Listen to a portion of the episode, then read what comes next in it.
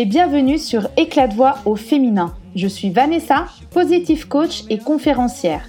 J'aide les femmes intuitives à devenir actrices de leur vie en révélant leur puissance et en réveillant leurs envies. Ce podcast est destiné à laisser éclater la parole des femmes tout en transmettant de l'éclat à ce qu'elles disent. Une autre manière en fait d'exprimer cette précieuse sororité et ainsi de te faire profiter de cette richesse pour rêver, croire, oser.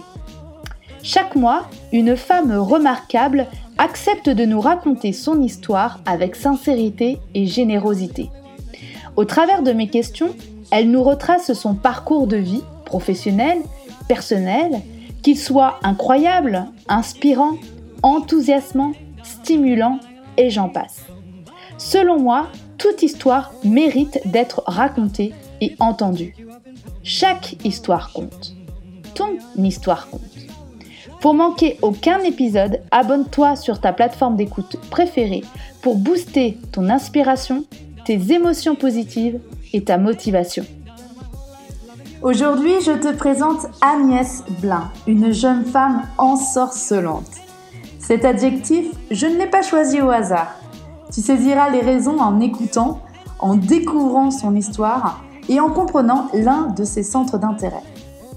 Agnès est une voyageuse dans l'âme et dans son imaginaire, comme elle aime le dire.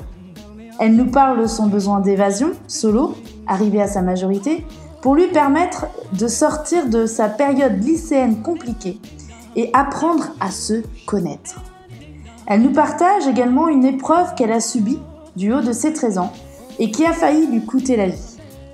Ensemble, on parle de nombreux sujets passionnants comme l'écoféminisme, le yoga qu'elle pratique, mais aussi qu'elle dispense dans sa vie professionnelle, des addictions dont elle a été sujette, et elle nous dévoile en avant-première la concrétisation d'un de ses plus beaux rêves. Mais je ne t'en dis pas plus et je te laisse découvrir ce nouvel épisode. Salut Agnès, merci euh, de euh, me rejoindre sur cet épisode Éclat de voix au féminin. Comment vas-tu? Merci, euh, je vais très bien. Merci de m'accueillir. Ben, merci à toi surtout d'être présente sur cet épisode. je voulais, dans un premier temps, te demander ton humeur du moment au vu des contextes actuels. Comment tu te sentais, toi, par rapport à, cette, cette crise sanitaire qu'on est en train de vivre? Vaste sujet. personnellement, ça va, ça va bien. On a eu la chance de, voilà, de vivre un confinement plutôt agréable avec mon ami. On était à la maison, on a un jardin, tout ça on était au chômage partiel, enfin mon ami était au chômage, partiel. Donc voilà, après c'est vrai qu'il y a eu des périodes un peu angoissantes, mais personnellement je pense que j'ai des outils aussi pour m'aider à faire passer justement ça le plus, le plus en douceur possible. Donc voilà. Et toi, ouais. Ouais, ouais, merci. Oui, oui, oui, oui. Effectivement, euh, privilégié parce que jardin, parce que beau temps aussi au niveau du confinement. Mmh. Euh, je dirais qu'aujourd'hui, c'est plus euh, ce qui est anxiogène, c'est au niveau des médias, à mon sens, qui prend beaucoup de place et qui, et qui mettent le moral un peu au plus bas pour certaines personnes. Donc, comme toi, bien, on, on est là aussi pour aider les autres personnes à faire en sorte de passer cette étape euh, du mieux possible. D'ailleurs, donc toi aujourd'hui, tu es prof de yoga, de méditation. Euh, tu proposes également, il me semble, des ateliers de cuisine végane et des massages ayurvédiques, pardon. Euh, et, en, faisant mes en faisant mes recherches, du coup, j'ai noté plusieurs mots que j'aimerais que tu apportes ta définition. Mais avant, avant ça, je souhaite évoquer avec toi ton parcours de vie qui t'a cheminé à la vie d'aujourd'hui. Et donc j'ai pu voir, lire que tu as passé ton enfance en Bretagne et je voulais que tu m'en parles justement de, cette enfance passée en Bretagne. eh bien, c'était c'est chouette. du coup, j'habite toujours à cet endroit. Officiellement, c'est pas la Bretagne parce qu'on est en Loire-Atlantique, mais officieusement, historiquement, je, le ressens comme la Bretagne parce que on est à quelques kilomètres de la frontière de la de la l'île-et-Vilaine, donc qui est la région Bretagne. Et bon, mon, mon, bled s'appelle Guémené-Pinfo, c'est quand même très breton. Il y a des crêperies partout, tout ça, donc il y a encore des, des, ruines, des choses comme ça, un peu celtiques. Donc, donc pour moi, voilà, on est en Bretagne. Et donc, bah, ma foi, j'ai passé une enfance assez agréable avec mes sœurs et mes parents, avec beaucoup de nature. voilà. Ouais, tu étais, déjà proche de la nature, parce qu'aujourd'hui, je sais que tu es, très, très proche de, bah, de, de, la nature qui nous entoure. Ça a toujours été ça? Oui, ça a toujours été le cas. Je pense que mes parents m'ont transmis ça aussi, à faire des sorties forêt, plage, ce genre de choses. donc, oui. Ouais. J'ai cru comprendre que le voyage était très présent dans ta vie. D'ailleurs, j'ai lu une dernière sur Instagram une publication à ce sujet notamment par rapport au contexte euh, euh, qu'on vit et à la limitation finalement des voyages qu'on peut faire. Euh, je voulais justement bah, que tu me parles justement de cette importance d'évasion pour toi. Qu'est-ce que ça t'apporte Comment tu as découvert le voyage? À quel moment?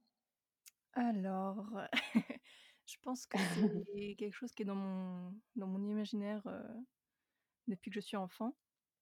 Parce que, notamment, mon père avait voyagé quand il était jeune. Et donc, il vient d'une famille de paysans de campagne où il avait 11 frères et sœurs. Et donc, c'était vraiment pas habituel à cette époque, dans les années 60-70, de, de, partir tout seul en stop comme ça, faire des, faire des voyages? Il avait été dans le nord de l'Europe, jusqu'en Norvège. voilà, il avait fait plusieurs, plusieurs choses, même au Canada, il me semble. Et donc, on entendait ces histoires quand on était petite, ça nous, ça nous, ça nous intriguait. Enfin, moi aussi particulièrement. Je, questionnais beaucoup mon père là-dessus et j'avais pas toujours les, les retours que j'attendais parce que je, je voulais, je sais pas, des, comme on parle de, de voyage, comme on voit dans les films ou dans les livres, où on a toujours des aventures. Et mon père, il est assez réservé à ce sujet-là. Moi, je trouvais ça incroyable. Et lui, le, il en parlait, mais on sentait qu'il, je sais pas, il, y avait comme une aura de mystère un petit peu autour de ça. et donc, moi, ça m'a donné, je pense, envie de, voyager quand j'étais, dès que dès que j'étais toute petite, en fait. Et on a aussi un peu voyagé en Europe pendant les vacances avec mes parents. Ma mère qui est néerlandaise, donc on allait souvent passer une semaine ou deux dans ma famille aux Pays-Bas. On allait aussi des fois en Espagne, on a été au Maroc en famille. Donc j'ai eu la chance aussi de pouvoir voilà partir de la France quand j'étais quand j'étais jeune. Et, et donc cette, cette aura un petit peu de mystère du voyage que j'avais en tête quand j'étais petite, je pense que j'ai eu envie de, rapidement aller voir ça par moi-même. Et notamment, je pense qu'il y a eu aussi un, une coupure, un moment, parce que quand j'avais 13 ans, j'ai eu un accident de voiture avec ma famille, justement, au Portugal pendant les vacances. Et ben, j'ai eu une, hémorragie interne et j'ai vraiment failli y passer. Les, médecins étaient vraiment. C'était presque une, rémission, enfin une récupération miracle de l'état dans lequel j'étais. donc ça, je m'en suis pas rendu compte sur le moment forcément, mais voilà, petit à petit, j'ai eu différentes informations parce que bon, j'avais 13 ans, j'étais assez jeune, mais je me suis quand même rendu compte que voilà, la vie était très fragile et qu'on pouvait vraiment y passer du jour au lendemain pour un truc tout bête, quoi. Et donc, je pense que ça a fait naître en moi l'envie d'aller voir, enfin, de, faire les choses que j'avais envie de faire dans ma vie, qui étaient pour moi importantes. Donc, depuis toujours, ça avait été les voyages. Donc, de ne pas attendre qu'un jour j'ai les moyens, qu'un jour je puisse, je sais pas, souvent on se dit, pourrait avoir plein d'excuses pour, pour patienter, je sais pas, la retraite ou quand, c'est facile, en fait, pour voyager. Après, peut-être que ça dépend des gens, hein, pas tout le monde n'a cette envie-là, mais moi, clairement, j'avais cette envie-là. Et donc, euh, rapidement, donc, quand j'étais au lycée, où c'était une, période assez difficile, euh, pour différentes raisons, je me suis mis à rechercher, en fait, comment est-ce que je pouvais partir. j'avais vraiment envie de tracer ma route, de, changer d'environnement et tout ça. et donc, j'ai trouvé sur Internet une une fondation qui s'appelle Zelidja, qui est vieille de plus de 75 ans et qui donne des bourses de voyage pour les jeunes français entre 16 et 20 ans qui veulent partir seuls minimum un mois avec un thème de leur choix. Donc ça peut être vraiment n'importe quoi, on peut imaginer tous les voyages que l'on veut. Et donc j'ai postulé pour cette bourse quand j'avais donc 17 ans. Que j'ai eue et que j'ai pu, avec laquelle j'ai pu partir quand j'avais, donc juste après mon bac à 18 ans. donc moi, à cette époque-là, je lisais beaucoup de de livres, de Jack Kerouac sur, sur le voyage, sur la route, donc son livre «Sur la route» qui est très connu. donc j'avais cet imaginaire vraiment, en tête, avec toute la période, des années 60-70, des hippies, des The Beat Generation et tout ça qui me qui me plaisait beaucoup. Mmh. donc je suis partie aux États-Unis pendant deux mois, sur le thème, donc «Sur la route, un mythe américain» et donc j'ai traversé de New York à San Francisco en passant par la route 66. voilà, donc toute seule, donc ça a été vraiment déjà un premier pas sur le voyage, qui m'a beaucoup, marqué, qui m'a beaucoup, aidé, je pense, qui voilà c'était vraiment le contraste entre la vie du lycée qui, était, qui avait été très difficile et du coup de me retrouver avec moi-même, de me d'apprendre des choses sur moi-même, enfin en relation avec les, personnes que je rencontrais, parce que je faisais beaucoup de couchsurfing, donc je restais chez l'habitant. voilà, du coup vraiment confronté à des modes de vie différents, à des personnes différentes. et donc forcément, bah, on apprend beaucoup hein, pendant les voyages. c'est d'ailleurs une des citations de, des, slogans de la, fondation Zelidja, où ils disent les, voyages forment la jeunesse. Donc moi, clairement, euh, j'étais convaincue de ça. Ça a été beaucoup mon leitmotiv pendant longtemps. Ensuite, à, cette première, à ce premier voyage, j'ai euh, eu une deuxième bourse l'été d'après. Entre-temps, j'étais allée à la fac où ça n'avait pas trop fonctionné non plus. Donc après, je suis partie en Amérique du Sud pendant trois mois. Euh, à la rencontre de, de modes de vie différents, justement, d'éco-villages, de choses comme ça. Donc c'était là aussi très passionnant. Et bon voilà, après je suis revenue en France, j'ai refait une, première année de fac pas fructueuse et du coup j'ai continué, je suis partie après suivre mon chemin dans différentes villes d'Europe et puis après dans, le monde, etc. donc oui, le voyage, je trouve que c'est formidable, mais maintenant, du coup, avec, avec le mode de vie actuel, je, je me questionne plus par rapport à ça. Je, je me demande est-ce que c'est toujours correct, entre guillemets, de, de, se, de se permettre ce, genre de voyage, parce que moi, j'ai pris beaucoup, du coup, l'avion dans ma vie. Peut-être que j'ai eu ma dose, quoi, pour, en tant qu'humaine. Après, je me dis, moi, j'ai tellement appris avec ces voyages-là, je, comprends que les autres aient envie de, de vivre ça aussi. mais du coup, je me questionne sur voilà, le rapport au voyage. Est-ce qu'on peut pas faire des voyages tout aussi transformateurs plus près. À proximité. Ou en voyageant différemment. voilà, de manière plus, plus, écologique, quoi. Ouais. Ouais, ça, ça cette, cet arrêt, cette, ce mode, ce nouveau mode de vie qu'on adopte, te fait poser cette question-là. Bah, c'est une question que je me posais depuis plusieurs années, de plus en plus au fur et à mesure de, ben, de l'évolution du monde. Parce que bon, c'est l'écologie, ça fait très longtemps que ça fait partie de, mes convictions. Mais bah, plus ça va, plus on se rend compte que, que c'est critique. Donc, ça faisait déjà un moment que je voulais voilà, réduire ma, mon utilisation de l'avion. Ouais. Voyager différemment, autrement, quoi. Ouais. Voyager, garder le voyage, mais de façon différente. Ouais. Bah, j'ai une amie, par exemple, qui voyage en Amérique latine à vélo, quoi.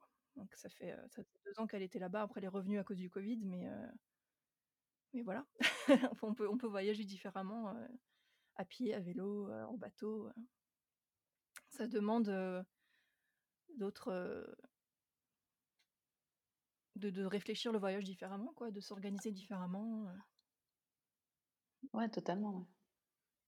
Ouais, ouais, ouais c'est des réflexions importantes, effectivement, par rapport enfin, à l'évolution effectivement de notre planète euh, qui est dramatique.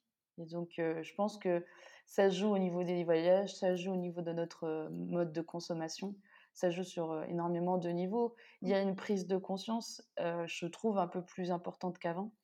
voilà, mais peut-être peut-être tardivement d'ailleurs, mais voilà, il y a des choses qui évoluent peut-être pas assez vite, hein, comme beaucoup de sujets, mais mais les mentalités changent, je trouve, autour de autour de ce sujet-là et, c'est tant mieux.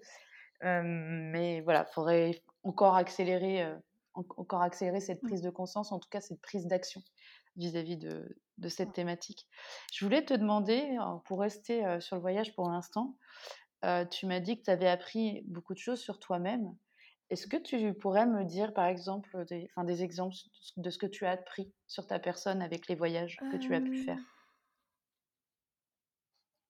Bah, Je pense qu'on est, on est conditionné pour penser d'une certaine manière, penser, se, se penser soi-même aussi d'une certaine manière dans notre dans nos sociétés parce que forcément on est influé par non seulement notre environnement mais la société dans laquelle on vit. Et je remarque ça beaucoup aussi quand, quand je parle des fois de mes voyages. Et on, la première chose qui revient, c'est mais t'étais une fille toute seule. Mmh. Donc, je pense qu'on a cette, voilà, cette peur qui est qu'on nous a inculquée que d'être une fille toute seule, c'est dangereux. Forcément, d'être une fille dans le monde, d'être une femme dans le monde, on risque d'avoir des, des problèmes, quoi. Ce qui est certes vrai dans le monde dans lequel on vit, mais je pense que c'est dommage quelque part d'agir en fonction de cette, cette peur-là. parce que du coup, c'est quelque part, c'est pas validé, mais c'est c'est intégrer ce discours-là dans le sens où ben on va s'empêcher de faire des choses parce que potentiellement on peut nous faire du mal, quoi. alors que peut-être que si, si justement on, vivait comme on avait envie de vivre, ben on, je sais pas, les, les, les femmes d'une manière générale seraient plus présentes dans, tous les, dans tous les niveaux de la vie. et peut-être que ça, voilà, ça changerait un peu la dynamique homme-femme. voilà. et donc ce que j'ai appris sur moi, je pense que ça, je le, je pense que j'ai eu cette éducation qui a fait que je ne voyais pas la différence d'aller voyager en étant une femme. Je ne me suis pas posé la question en fait. Et donc ça, je pense que c'est vraiment une, une chance. donc je me suis vraiment pas empêchée ou pas questionnée ou pas créé des peurs en fait sur, par rapport à ça. Et donc bah, j'ai suivi mon chemin, j'ai fait attention comme tous les humains devraient faire attention, enfin, ou devraient, enfin, font attention un peu instinctivement sur plein de choses. Voilà, dans le sens où il peut nous arriver en France des emmerdes aussi, quoi. C'est pas que la différence est si flagrante. Bon, oui, il y a des pays où la condition de la femme est encore pire que nous, clairement. Moi, j'ai passé beaucoup de temps, en Inde, c'est terrible là-bas. mais en ayant passé beaucoup de temps en Inde, il m'est rien arrivé personnellement de. Voilà, il m'est rien arrivé de, spécial à ce niveau-là. Donc, je sais pas où je veux en venir. Je pense que je pense que j'ai appris que on pouvait se débrouiller en fait, qu'on est vraiment que que que que c'est pas si compliqué que ça, qu'on en fait on peut vivre au jour le jour. après là, je, parle de mon privilège, depuis mon privilège bien évidemment, mais on peut, enfin quand on est dans cette démarche de voyage à long terme, on se rend compte de, la simplicité de, certaines choses, du juste bah, se, réveiller, manger, savoir où on va dormir, aller là où on veut aller, et, ça simplifie beaucoup de choses en fait. Que, que nous, dans notre, dans notre cadre de vie, dans notre, ouais, dans notre mode de vie occidental, on a, on a mmh. fois compliqué des choses et donc ça m'a je pense que ça m'a montré certains ça m'a fait revenir à certains trucs de base, de juste exister pour exister en fait, de profiter de de l'existence et aussi être confronté bien sûr à aux existences de d'autres personnes dans d'autres cultures qui n'ont pas du tout les les mêmes visions quoi de, de, la vie, du monde, de manière de faire, des choses que nous on prend pour acquis, qui sont qui nous paraissent logiques parce que c'est comme ça, on a toujours fait comme ça. Confronté à d'autres modes de, de, de, faire, et ben on se rend compte que c'est pas c'est pas du tout enfin une logique ultime quoi. C'est juste un point de vue sur une manière de faire. Donc ça c'est intéressant. et Puis bien sûr, bah, ça fait ça fait prendre conscience de de Ouais, de nos privilèges quoi, de notre, notre richesse, de juste notre ne serait-ce que notre possibilité de voyager, que la plupart des gens sur la planète n'ont pas, n'ont pas accès au passeport, n'ont pas accès au visa, n'ont pas la l'argent pour le faire, pas la capacité de d'amasser de l'argent pour le faire comme moi j'ai pu le faire en travaillant des petits jobs pour, heu, pour me faire un un petit un un petit coussin qui m'a permis de voyager pendant des mois et des mois alors que parce que notre valeur d'euro est vachement plus, heu, importante, et donc voilà. Donc ça. Et après, ça m'a fait bon, on est a énormément de choses, on apprend énormément de choses sur soi, le la solitude, savoir être apprendre à être seul et se se satisfaire de de ça aussi. Heu, ce qui est assez rare aussi dans notre dans notre quotidien, qui est à la fois rare et à la fois, il y a plus en plus de solitude, mais je sais pas, c'est apprendre à être, heu, à être bien avec soi quoi, je pense. C'est passer par là aussi. Et je pense, heu, prendre prendre confiance en soi et en ses capacités aussi, quoi. Ouais, c'est vraiment une, une réflexion aussi, ça a été une réflexion personnelle, quoi. Il y a eu, ces pensées individuelles, du coup, tu te poses, tu as cette introspection que tu n'as pas forcément dans la vie, on va dire le train-train de la vie. À travers ces voyages, le fait de rencontrer d'autres cultures, le fait d'être seul face à toi-même, le fait de, de profiter, comme tu disais, de ce privilège de voyage, mais aussi de ces instants présents, ça t'a permis de de d'avoir ces moments aussi pour toi d'introspection et de te découvrir, quoi. Mmh. Mais maintenant, de mon point de vue actuel, je me je me dis que j'aurais peut-être pu avoir ces expériences d'une autre manière sans voyager, en fait. C'était pas Ouais. c'est que le voyage n'est pas la condition sine qua non de de l'introspection, de la la découverte de soi, quoi. Je pense que je pense qu'on peut faire de de Toi, c'était une manière pour sur le toi, pas de quoi. sa porte, quoi. Ouais. Oui, c'est ça. Exactement. Ouais, c'est que toi, tu as trouvé à travers ce voyage, mais effectivement, d'autres personnes peuvent le faire avec d'autres, Ouais. heu heu, d'autres mécanismes, d'autres, Mmh. ouais. Du coup, je vais revenir sur, le si tu veux bien, sur l'épisode de ton accident de voiture avec ta famille quand tu avais 13 ans. C'était lors d'un voyage. Heu, 2 questions en fait, par rapport à ça. Effectivement, du coup, c'est lors d'un voyage, mais derrière, tu as quand même favorisé ce ce mode de vie, de voyage. Heu et la deuxième heu, donc je voulais comprendre quel mécanisme s'est passé parce que ça aurait pu être justement l'effet inverse en te en Oui. te cloisonnant plus et et et Mmh. arrêtant justement ce ce mode de vie. Et heu, la deuxième chose, c'est, à 13 ans, tu m'as dit tout à l'heure, justement, que tu as pris conscience, de la valeur d'une vie Mmh. et beh, je voulais avoir justement ton ton retour vis-à-vis de ça, quoi. À 13 ans, quand même, c'est jeune de prendre ce conscience de ça, même si effectivement tu es face à une vérité d'acte enfin voilà, une une réalité, heu, vis-à-vis de cet accident. Mmh. Donc je voulais avoir ton ton retour vis-à-vis de cette, heu, expérience, de cette épreuve. Par rapport au au fait d'avoir été dans un autre pays à ce moment-là, heu, dans ma tête, je pense que je le voyais pas comme un voyage, je le voyais comme des vacances en famille, on était dans un dans un gîte et on allait à la plage tous les jours et donc je l'ai pas associé au voyage personnellement. Parce que dans mon imaginaire, le voyage, c'était, heu, l'aventure, c'était, heu, le sac à dos sur la route et OK, peut-être aussi être seul du coup, je pense. Donc oui, j'ai pas fait cette asso association-là. Et ensuite, bah, le le coup de fouet dans de la réalité, je pense que plein de personnes l'ont dans leur vie à différents moments, hem, que ce soit avec la mort d'un proche, que ce soit avec un autre événement ou juste une prise de conscience ou peut-être certaines personnes ne l'ont pas, je sais pas. Mais le fait est que voilà, moi, ça m'est arrivé assez tôt sur mon chemin.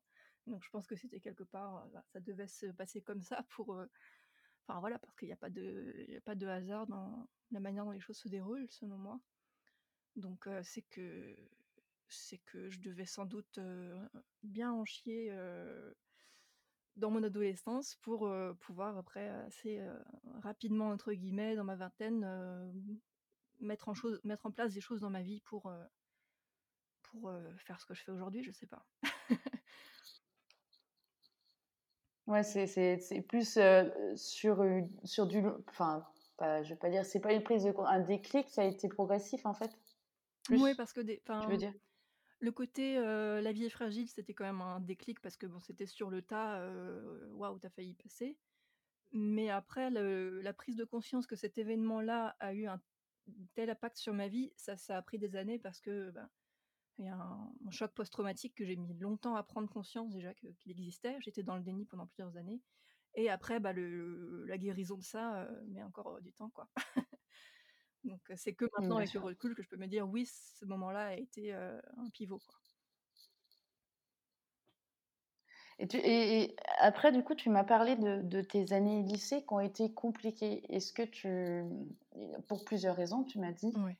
Heu, est-ce que ça t'ennuie d'en parler, de me dire qu'est-ce qui a été compliqué pour toi, les raisons?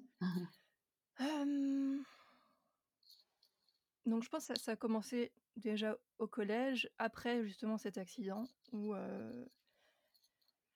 voilà, il y a des bah, j'étais en choc quoi, j'ai pas été suivie. Les assurances, tout ça, il y a toutes des choses qui se mettent en place et on m'a fait voir, un psychologue à un moment, mais heu, c'était vraiment juste un peu une visite de routine et heu, il m'a demandé: «Ça va?» j'ai dit: «Oui, ça va, nickel, tout va bien» et du coup, c'était c'était c'était remballé et après pendant des années, on n'en a pas reparlé. Mais bon, clairement, toute mon ma cellule familiale était tellement en vrac que, bah, ça m'a ça m'a affectée plus que plus que je le laissais paraître. Je pense que j'ai voulu être forte aussi justement pour ma famille, ce qui est un peu bizarre comme quand j'y repense vu que je suis la la cadette de de 4, heu, filles, j'avais pas besoin d'être forte ou de paraître forte pour qui que ce soit, mais c'est le mécanisme que j'ai mis en place. Donc c'est pour ça que dès après l'accident, quand on me demandait quand ça allait, je disais: «Ça va, ça va, ça va aller, tout va bien, tout se passe bien». Donc j'ai voilà, Un méca oui, un automatisme quoi, ouais. Mmh. ouais.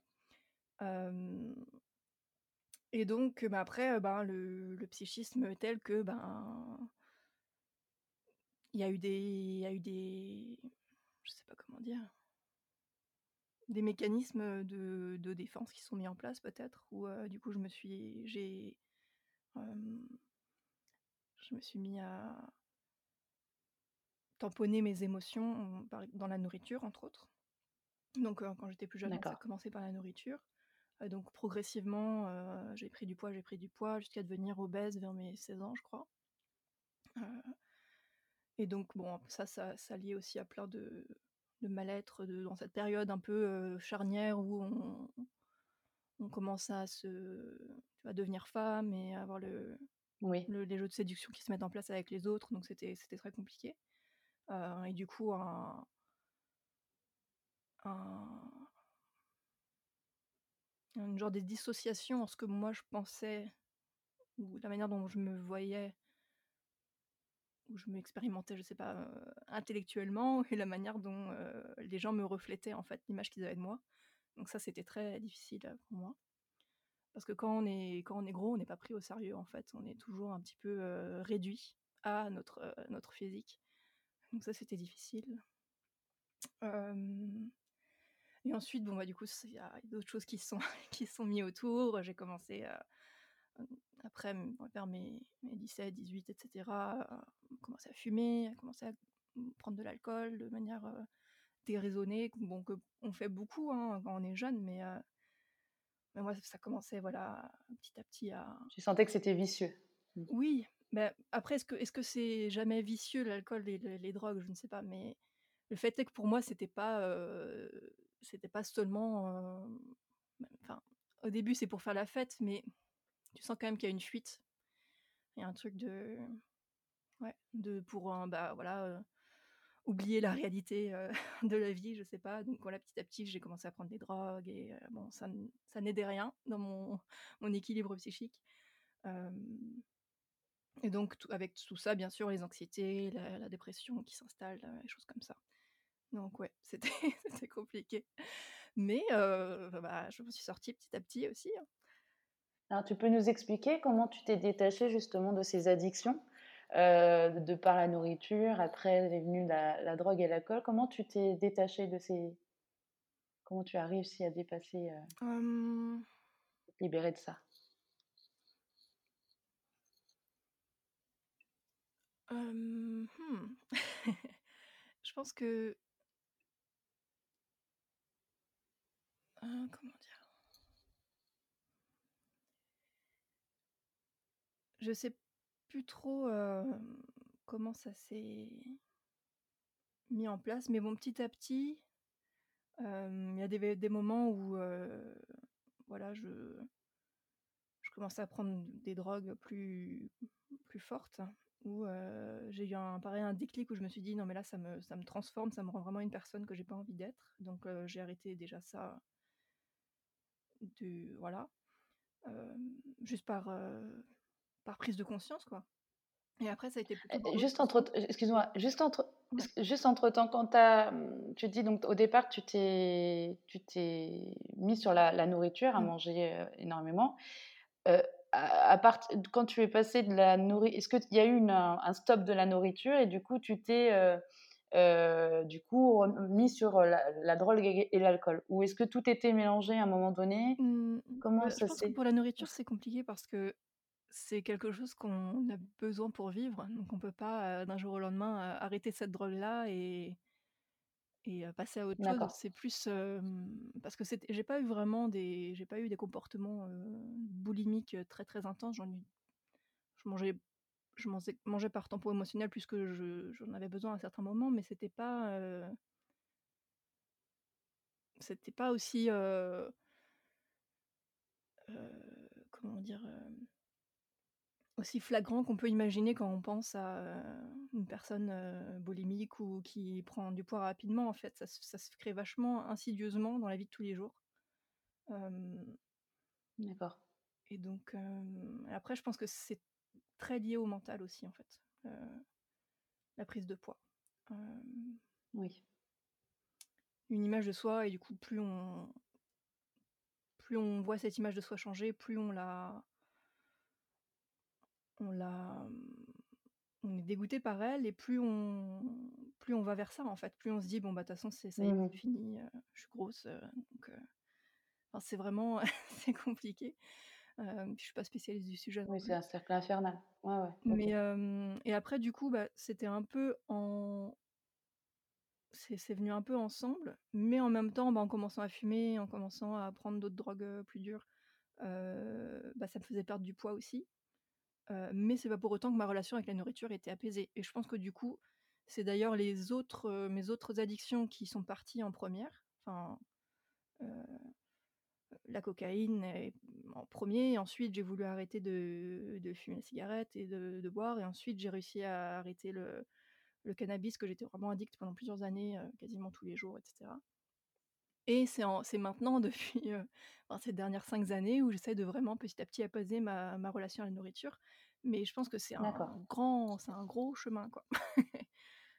Ouais, ouais, OK. Je Non, mais c'est bien qu'autrement de elle est quand même l'expliquer parce que quand on le stable. vit pas, c'est vrai que ouais, OK. Mmh. Et donc après, donc tu me parlais, je t'ai interrompu tout à l'heure au niveau de de où tu allais plus vers les drogues dures et il y a eu un déclic, c'est ça? Mmh. Ouais, il y a eu un un lendemain de de 1er de l'an 2000, heu, dou 11 je crois, où, bah, je me suis rendu compte enfin déjà il y a en plus j'ai un terrain un peu anxieux et dé dépressif et tout ça, donc les descentes de ce genre de drogue étaient assez, hardcore. Là je me suis vraiment revue en fait sous l'effet de cette drogue et je me suis dit: «Mais c'est pas possible, enfin je veux pas être cette personne-là, quoi». Je j'ai eu vraiment un rejet du jour au lendemain de me dire: «Heu, stop». C'est c'est vraiment une drogue, vicieuse, je trouve, la cocaïne.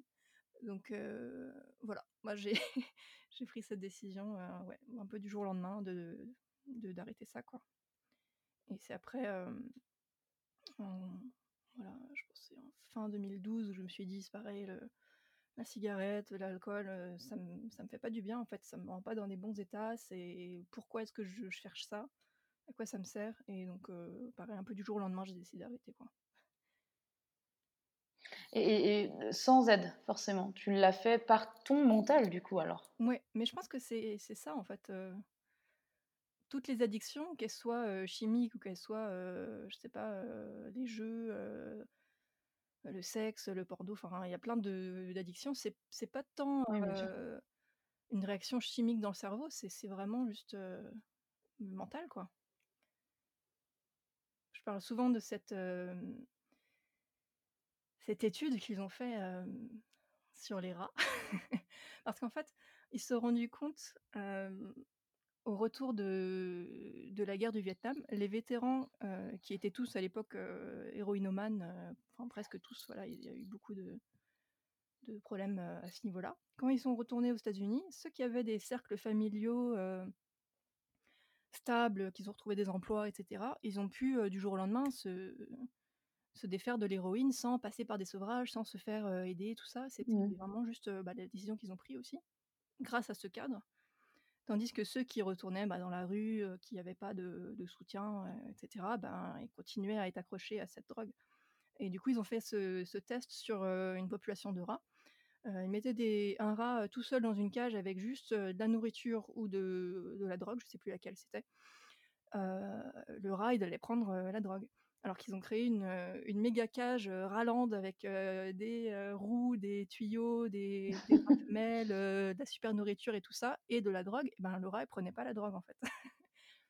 Donc comme quoi ce serait pas juste, chimique, ce serait vraiment, environnemental et mental, quoi. Ouais. Mental et environnemental, du coup. Il y aurait les 2 associés. Ouais, je pense. Ouais. Donc toi, tu as aussi l'environnement qui t'a permis, heu, de Bah, qui t'a oui, aidé après aussi j'étais dans pas ce proche de mon environnement familial à ce moment-là, à ces moments-là, parce que je vivais à l'étranger. Heu mais je savais que j'avais toujours un je pouvais toujours avoir ce soutien, je pouvais toujours appeler ma mère ou mon père ou appeler mes sœurs et heu, ou des amis en France et voilà, je j'ai jamais été, heu, seule de seule au monde dans la rue, quoi, donc heu, je pense que ça joue aussi. D'accord. OK. Donc c'est vrai que du coup, cette expérience que tu nous racontes, c'est vraiment, précieux parce que quand on n'est pas confronté à justement à ces addictions, de par, tu penses que ça, il y a une question qui me vient en même temps quand je tu penses que mmh, l'accident à 13 ans a pu, a été déclencheur de de ce, de de ces addictions, de ce mal-être au au temps du lycée et cetera? Ou pas du tout? Je pense peut-être un peu des 2, mais je suis pas convaincue que si j'avais pas eu l'accident, je serais pas de toute manière, allée dans cette direction parce que, parce que, voilà, on est tous différents et notre cerveau réagit tous différemment, aux situations de la vie sociale et cetera et qui de toute manière, pour beaucoup de personnes, sont des périodes difficiles à l'adolescence et cetera donc je sais pas si c'est lié ou pas, en fait. Ouais, tu sais pas forcément, oui, oui. Mmh. En même temps, on Après peut pense que pas imaginer, quand heu même un un tremplin dans le sens où, j'ai vécu quelque chose d'intense, de dur, qui n'a cert probablement pas aidé à faire que, les années suivantes, Oui. se déroulent dans le plus, grand calme, et sérénité mais heu Ouais, bien mais sûr. si ça se trouve, ça aurait ouais. été enfin voilà, je sais pas. J'étais quand même Ouais, ouais, tu mmh. OK. Alors je vais changer de de sujet. Hem, tout à l'heure, tu as évoqué, heu, quand je t'ai posé la question sur ce que tu avais pu apprendre vis-à-vis de toi, tu as évoqué cette notion, justement de bah, parfois des images qu'on peut avoir vis-à-vis de la femme. Mmh. Et moi, durant le confinement, du coup, je me suis intéressée à l'écoféminisme et Mmh. il me semble que toi aussi, tu portes un intérêt sur cette thématique Ah oui. Et j'aimerais bien que tu me donnes ta vision, justement, sur l'écoféminisme. Alors c'est encore, quelque chose d'assez récent chez moi, ça fait que peut-être, 1 an ou quelques que je connais ce terme.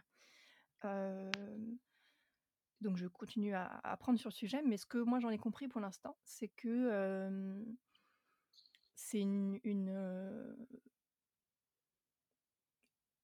un mode de pensée qui, montrerait que, tous les problèmes sociétaux qu'on peut, avoir aujourd'hui, que ce soit, bah, l'écologie, le féminisme, le enfin le sexisme du coup, le capitalisme, le racisme, tous les tous ces problèmes-là, le enfin voilà,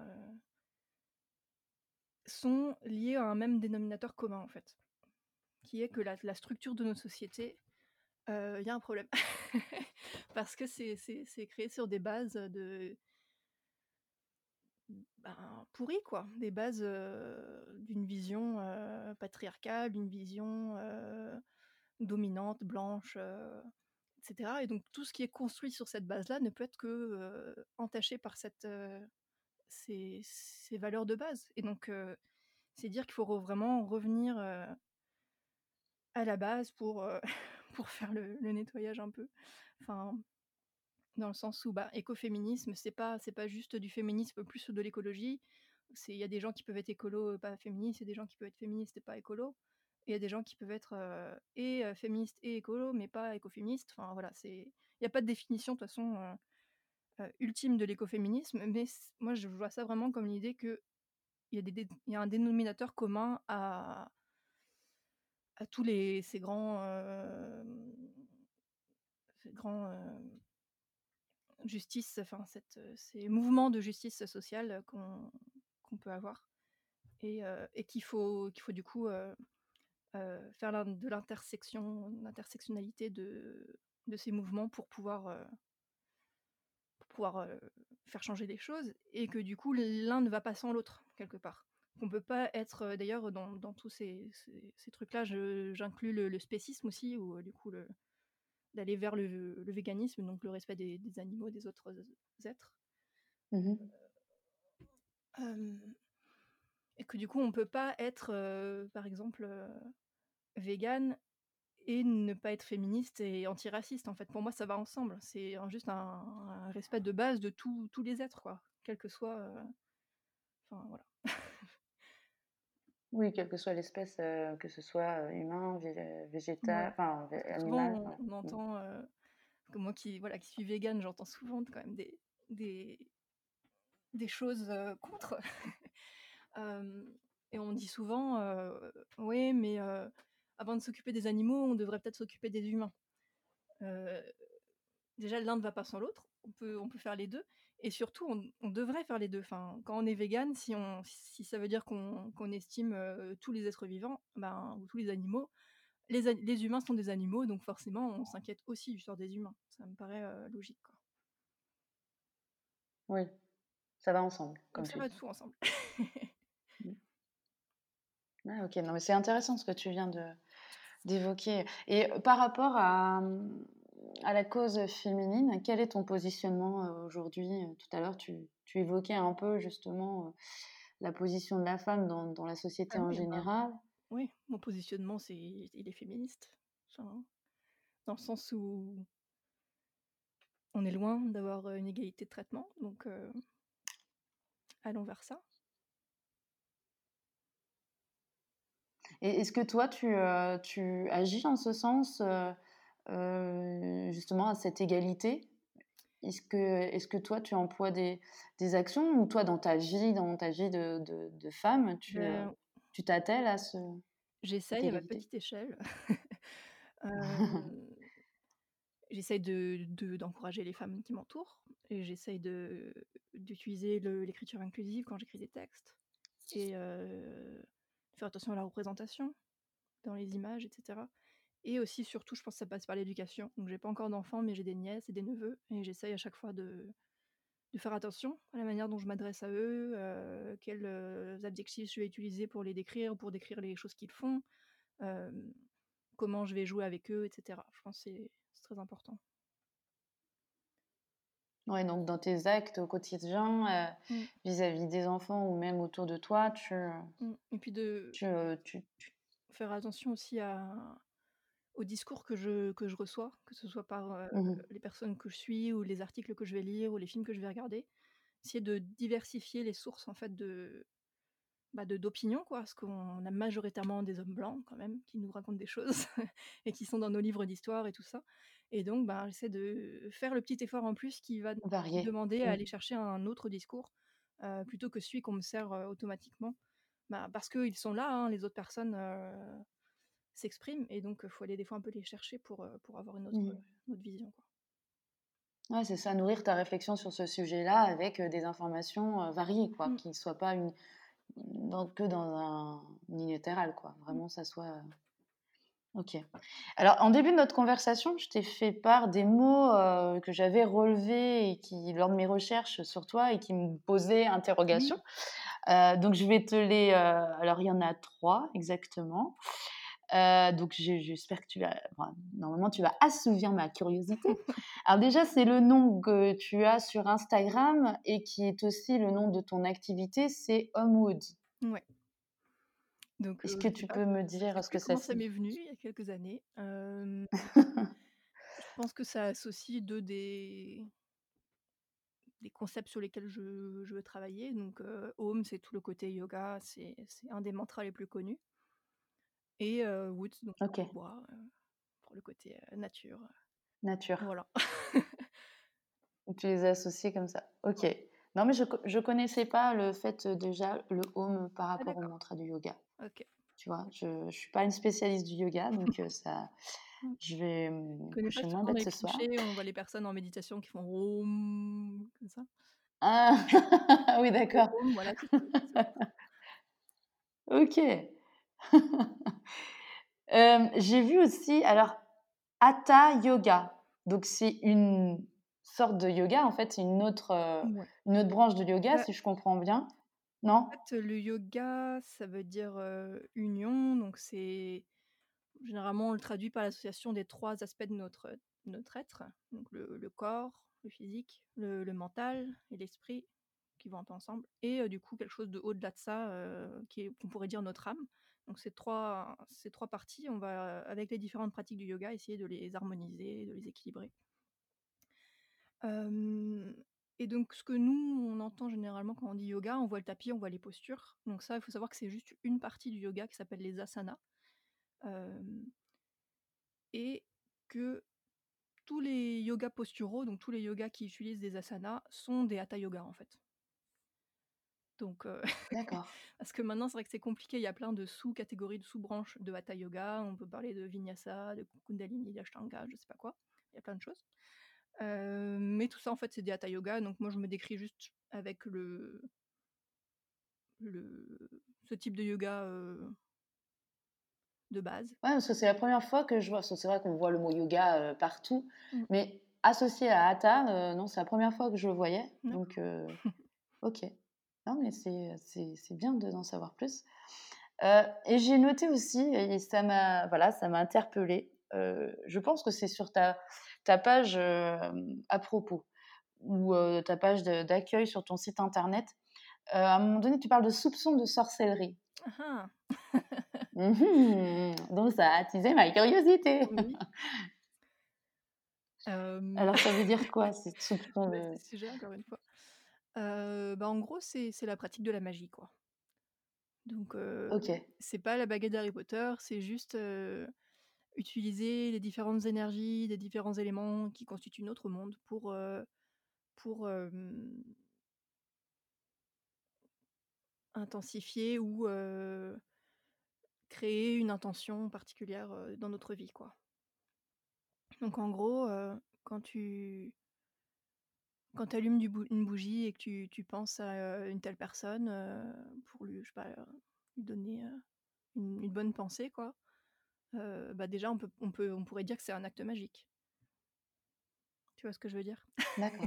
Ouais, ouais, j'ai compris. Ou même juste quand, tu, quand tu ramasses de la menthe et tu te dis ah ça, ça va être bon pour, pour ma digestion, ben quelque part, le fait de, de penser à ça et d'avoir cette, cette intention-là pour ta tisane, ben, elle va le renforcer son, son pouvoir digestif. Son effet. Donc ça, c'est quelque chose sur ouais, c'est ça au travers de la pensée. Pardon? Ouais. C'est au travers de la pensée. Ouais, ou de, de, de plein de choses. De la pensée, des, des mots, des actions. tout ça mis ensemble, en fait, plus tu, plus tu associes de, de caractéristiques, plus ça va intensifier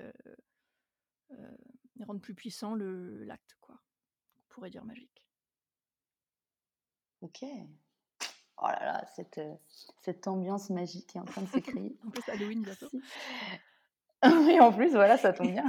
ça, c'est un sujet que, je, creuse de plus en plus et sur lesquels j'ai des projets de, de publication. Donc, autour de la magie, tu veux dire ouais. autour de ce que tu... Ouais, d'accord. De la sorcière. C'est vrai que c'est intéressant d'avoir cette perception. d'aujourd'hui et tout ça. D'accord. Ouais, c'est un sujet qui te, qui te passionne. Oui, voilà. C'est quelque chose qui qui, qui revient sur le devant de la scène un petit peu et je trouve ça intéressant. Ouais, non, c'est vrai que c'est intéressant d'avoir ce point de vue-là, ce regard-là, du coup. On s'imagine pas forcément les, les effets que ça peut produire, de par, comme tu dis, la pensée, les actes, et que ça peut amener un soupçon de magie, de sorcellerie. J'aime bien cette idée-là. Et pour finir, j'ai lu que tu convoitais un, pro, un projet de livre. Alors, je ne sais pas s'il est en cours ou si tu veux bah, nous en parler. C'est sur la sorcière moderne. ok, d'accord. Et du coup, tu l'as commencé? Il est en cours? Enfin, comment à quel Ouais. C'est en cours et ce sera publié en octobre 2021, dans un an. Ah ouais, c'est déjà annoncé, tout ça, trop bien. Euh, je suis bah, peut-être la première, c'était inédit. ah, mais oui, avec l'éditeur, c'est calé, ouais. J'ai le scoop. D'accord, ok. C'est génial ça. Du coup, c'est un rêve pour toi oui, ou pas? C'est un gros rêve qui se réalise. C'est génial. Bravo. Merci. Bravo. Alors du coup, on va terminer par les quatre questions éclatantes pour justement terminer en éclat de voix ce podcast. Alors j'ai quatre donc questions. Euh, la première, euh, bien souvent, est la plus compliquée. Ça, on parle de quelque chose d'assez, d'un sujet assez, euh, parfois où on se pose pas forcément cette question-là. Donc ça peut demander de la réflexion. Mmh donc si tu pouvais définir en une phrase le sens que tu donnes à ta vie aujourd'hui, elle ressemblerait à quoi? Hmm. mmh hmm. Euh, ben, je pense que je j'essaye de d'aider, d'inspirer les gens à vivre euh, des vies plus plus heureuses, plus joyeuses, plus euh, plus respectueuses et plus magiques. Du coup, du mieux que je peux, connecter avec la nature, voilà. Ce serait ça, je pense. Super. Ouais, ça rejoint un peu ce qu'on s'est dit depuis le début de la conversation. Merci pour ça. As-tu un ou plusieurs plaisirs simples, voire secrets, que tu aimerais nous dévoiler dans ce podcast et qui participent à ton bonheur d'aujourd'hui? J'en ai plein, j'essaie justement de cultiver ces petits bonheurs, mais est-ce qu'il y en aurait un? Avoir un chat, c'est top. Avoir un chat, c'est génial. et regarder par la fenêtre, regarder le ciel, regarder les arbres, si on a la chance d'en avoir près de chez soi. rien que ça, c'est tout. Ça, ça, comble déjà ton, niveau de bonheur. Mmh. Ok, avoir un chat et la nature autour de toi, quoi. Et pouvoir l'observer. Ouais. Alors la troisième question, c'est selon toi, quelles sont tes trois forces dominantes?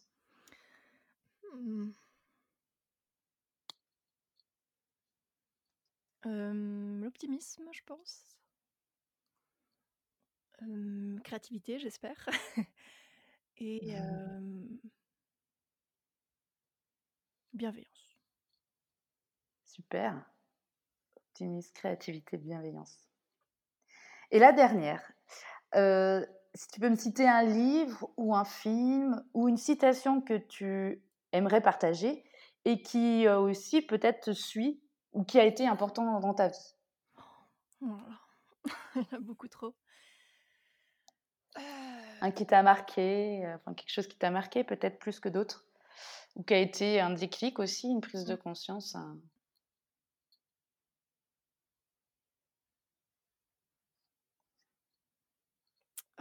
je pense que j'encouragerais tout le monde à écouter le podcast Kif Taras qui est tenu par Rokaya Diallo et Grace Lee, et qui m'a appris beaucoup, beaucoup de choses. Et ça devrait être essentiel à, la, la, croissance de tout le monde, quoi. Enfin, l'ouverture, voilà. ouais. Kif Taras, c'est ça? Le podcast? Ah bah, Super. En tout cas, moi, ça m'intéresse beaucoup. Je vais aller voir ça. Je ne connaissais pas.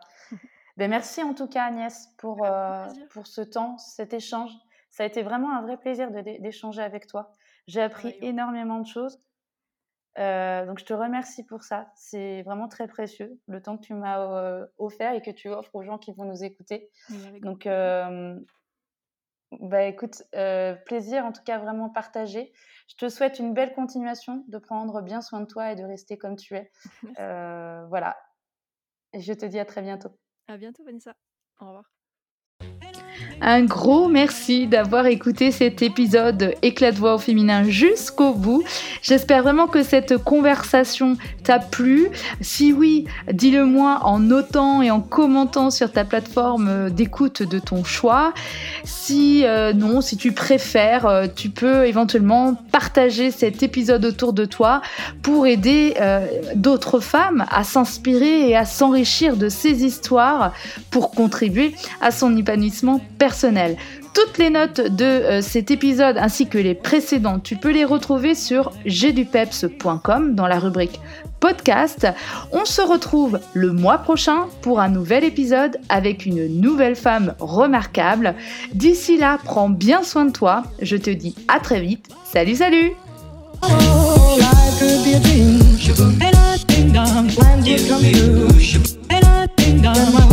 Loving you, life could be a dream, sweetheart.